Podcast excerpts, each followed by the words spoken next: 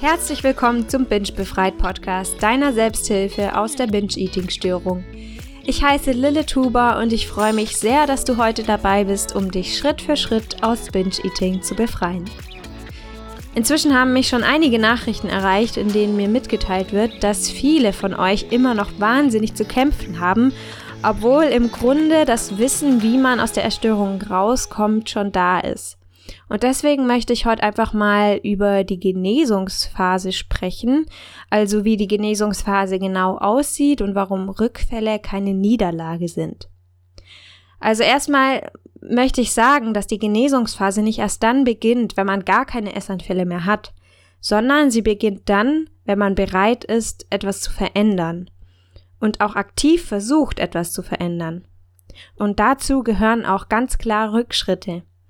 Rückfälle sind in der Genesungsphase normal. Klar gibt's da bestimmt Ausnahmen von ehemaligen Betroffenen, die von einem Tag auf den anderen binge befreit waren, also aus der Essstörung draußen waren, aber das ist nicht unbedingt die Norm. Genauso wie Essstörungen sich sehr individuell ähm, ausprägen können, sieht auch die Genesungsphase nicht bei jedem gleich aus.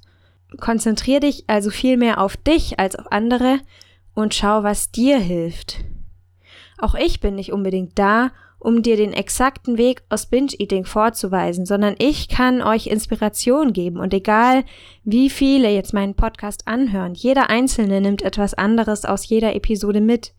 Jeder nimmt genau das mit, was er in diesem Moment braucht und was ihm in der aktuellen Lebenssituation irgendwie als hilfreich erscheint. Schau also, was für dich wirklich funktioniert.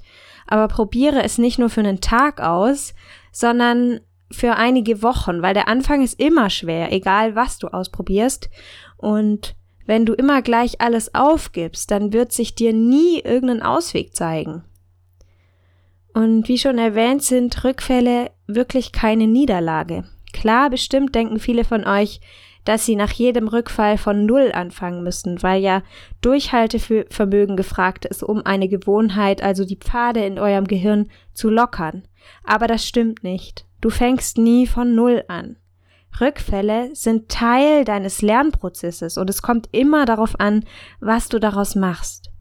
Anstatt also einen Rückfall als negativ zu betiteln, versuche ihn so neutral wie möglich zu werten.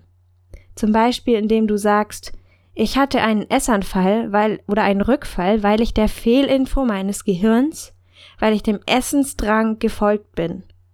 Mein Fortschritt ist dadurch nicht weg. Und dadurch kommst du weg vom negativen Mindset gegenüber Rückfällen. Und das ist deshalb so wichtig, weil diese Negativität dem Essensdrang wieder mehr Power gibt und die Pfade in deinem Gehirn weiterhin stärkt. Also lieber mit Neutralität begegnen. Was mir auch total geholfen hat, ist darauf zu schauen, was der Auslöser dafür war, dass ich dem Essensdrang nachgegangen bin. Und bei mir war das oft so, dass wenn ich mal etwas mehr als nötig gegessen habe, dass dann automatisch der Gedanke kam, ach ja, dann kannst ja jetzt auch gleich bingen. Und ja, einfach da hinzuschauen, welcher Gedanke hat mich jetzt zum Essanfall verleitet und motiviert, ähm, einfach das, diese Gedanken zu erkennen, bevor sie die Kontrolle übernehmen. Das hat mir sehr geholfen. Und jetzt möchte ich noch andere Probleme ansprechen, also Probleme, die du vielleicht neben Binge-Eating hast. Vielleicht versuchst du ständig erstmal all diese anderen Probleme zu lösen, bevor du glaubst, es aus Binge-Eating rauszuschaffen. Du schiebst also die Genesung ständig auf, weil du denkst, du kommst nur ohne all diese anderen Probleme raus. Aber das stimmt ja gar nicht so. Denn Binge-Eating verursacht viele dieser Probleme. Natürlich nicht alle, aber ihr wart bestimmt auch schon mal ein bis zwei Wochen ähm, Binge befreit also essanfallfrei äh, und habt den Unterschied gemerkt. Ihr habt gemerkt, dass alles plötzlich viel besser ist und dass es eigentlich wie so ein Kontrastleben ist. So, wenn man, wenn man voll in dieser Binge-Phase drin ist, dann ist es so ein Kontrast zu dem, wenn man draußen ist. Und das zeigt einfach, dass Binge-Eating so viele deiner anderen Probleme verursacht. Und manchmal ist es einfach besser, wenn man nicht an zu vielen Dingen zur gleichen Zeit arbeitet, sondern sich voll und ganz auf eines konzentriert, weil ihr dürft nicht die Energie vergessen, die ihr dafür braucht. Klar kann es auch hilfreich sein, wenn du die anderen Probleme zuerst löst, weil du dann eventuell ein positiveres Umfeld hast oder dich gestärkter fühlst. Aber das ist wie gesagt keine Voraussetzung, um aus Binge-Eating rauszukommen. Ich habe beispielsweise zu Beginn meiner Genesung immer nach dem Aufstehen Yoga gemacht und meditiert. Und gleichzeitig habe ich dann versucht, mich möglichst gesund zu ernähren, Sport zu machen, anderen besser zuzuhören, meine Beziehung zu verbessern, äh, mich persönlich weiterzuentwickeln und, und, und. Und das habe ich immer alles gleichzeitig versucht. Aber das hat mich dann irgendwie immer so viel Energie gekostet, dass ich spätestens am Nachmittag einen Essanfall hatte. Und als ich dann einfach mal bewusst nur das gemacht habe, was ich wirklich wollte und nicht versucht habe, gleichzeitig noch 10.000 andere Ziele zu erreichen, dann war alles plötzlich viel leichter, als ich so den Fokus, als, als ich das Hauptziel auf die Genesung von Binge-Eating gelegt habe.